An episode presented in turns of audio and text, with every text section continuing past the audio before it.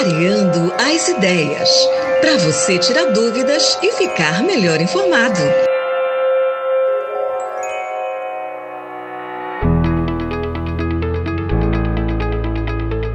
Hoje vamos conhecer o trabalho do Antônio Figueira Guimarães Neto.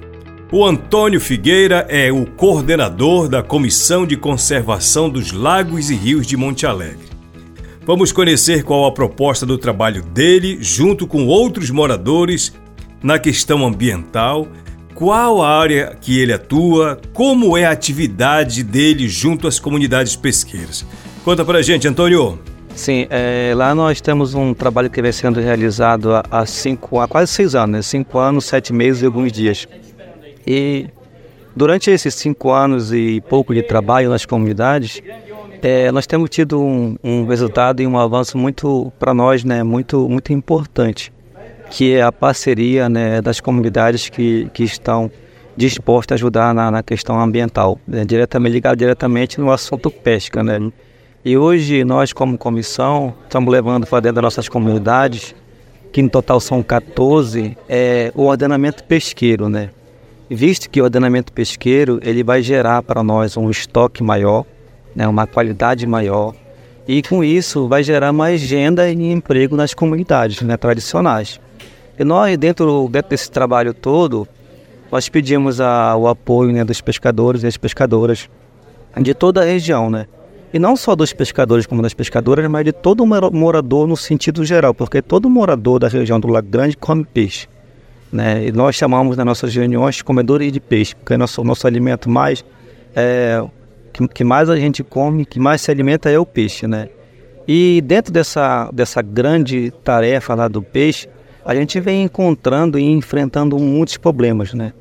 Um dos problemas que a gente vem enfrentando hoje no ordenamento é quanto à questão territorial, no que diz respeito a aquela questão de o próprio dono do território explorado que tem dentro do território.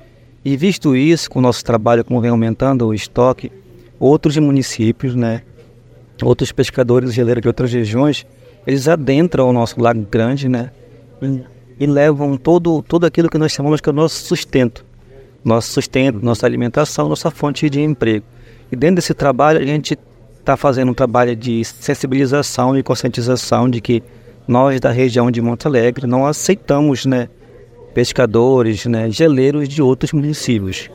Para isso nós temos, é, nós temos, é, inspirados né, no artigo 225 da Constituição, estamos inspirados na, na Convenção 169, estamos inspirados no, no artigo 129 da Constituição Federal também. E claro, e lá essas comunidades a maioria delas fazem parte do, do assentamento do, do INCRA, né? Então, dentro do, do assentamento, é, existe algumas regras lá que proíbe pessoas e geleiras de outras regiões para trabalhar na nossa região. Então, dessa forma, ser feita. Falando nisso, os órgãos ambientais têm atuado no lago para evitar o acesso de geleiras que não sejam da região ou que a pesca predatória seja realizada? Alguma coisa nesse sentido de atuação dos órgãos ambientais? Sim, é, ultimamente nós temos tido o apoio, né, é, em especial do, do Deflo, Deflo Bio, né. Se é, do mês passado a gente fez um monitoramento que nós fazemos na nossa região, chamamos de monitoramento, né, e vigilância, o órgão, né, o IDEFLO, a Polícia Militar e a SEMA do município estava presente. Então, para nós foi, foi um grande, foi uma grande novidade uma grande conquista porque até então né, o, a SEMA do município e até a Polícia Militar não tínhamos o, o apoio deles, né, o, o, suporte, na verdade. Né. E de, de agora, do mês que passou, graças a Deus, a gente já teve o suporte deles e com isso melhorou o nosso trabalho, porque dentro desse trabalho, é, a, gente, a gente sofre muitas ameaças, né? E graças a Deus, é, com o suporte deles, essas ameaças estancaram mais um pouco. Antônio, vamos falar dos acordos de pesca? A importância desse instrumento para a manutenção do estoque pesqueiro. Como esse assunto está sendo tratado lá no município de Monte Alegre? Sim, é, para nós é muito importante esse processo. Lá na nossa região agora saiu o acordo do Mucurituba, que é uma, uma região lá que envolve quatro comunidades, né? Comunidade de Aldeia, Comunidade de Jaburu, Passagem e Miri, né? E dentro do, da, do acordo do Mucurituba, é, a, gente, a gente percebe que o próprio acordo ele traz uma grande vantagem de estoque, né? Tanto faz de estoque como de qualidade. A vida, a vida, né? A, a, a vida em termos de água lá, ela é muito mais rica do que fora do próprio Lago Grande, que é onde não existe ainda o acordo de pesca.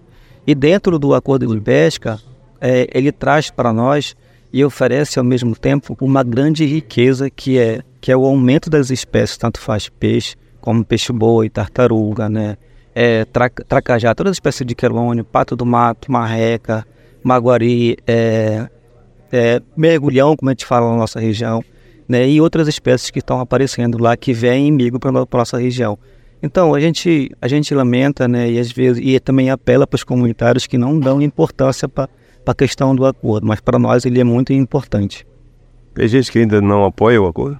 Sim, ainda tem pessoas ainda que ainda não estão ainda apoiando o acordo, pelo fato de que é, nós entendemos que falta o processo de educação com relação à palavra acordo. Quando se fala em acordo, as pessoas pensam, especialmente os comunitários pensam, que é proibir de pescar para alimentação ou proibir de pescar até mesmo para, para o próprio comércio. Não, o acordo lá que nós estamos é, trabalhando, né, é fortalecendo a ideia de que o que tem dentro do território é nosso e nós devemos explorar de uma forma respeitável e sustentável. Obrigado, Antônio, pela conversa com a gente aqui no programa Alô Comunidade. Pessoal, com a publicação do decreto número 1686, de 29 de junho de 2021, pelo governo do estado do Pará, os acordos de pesca como instrumentos jurídicos de ordenamento do uso dos recursos pesqueiros passaram a ter diretrizes para sua homologação. Os acordos prevêem o ordenamento pesqueiro e o monitoramento da atividade e se dá de forma participativa e compartilhada com as entidades públicas competentes. A comunidade tem a, e deve ter a participação efetiva nas discussões, nas elaborações das propostas dos acordos de pesca. Afinal de contas, os acordos é para controlar a atividade pesqueira nas e pelas comunidades.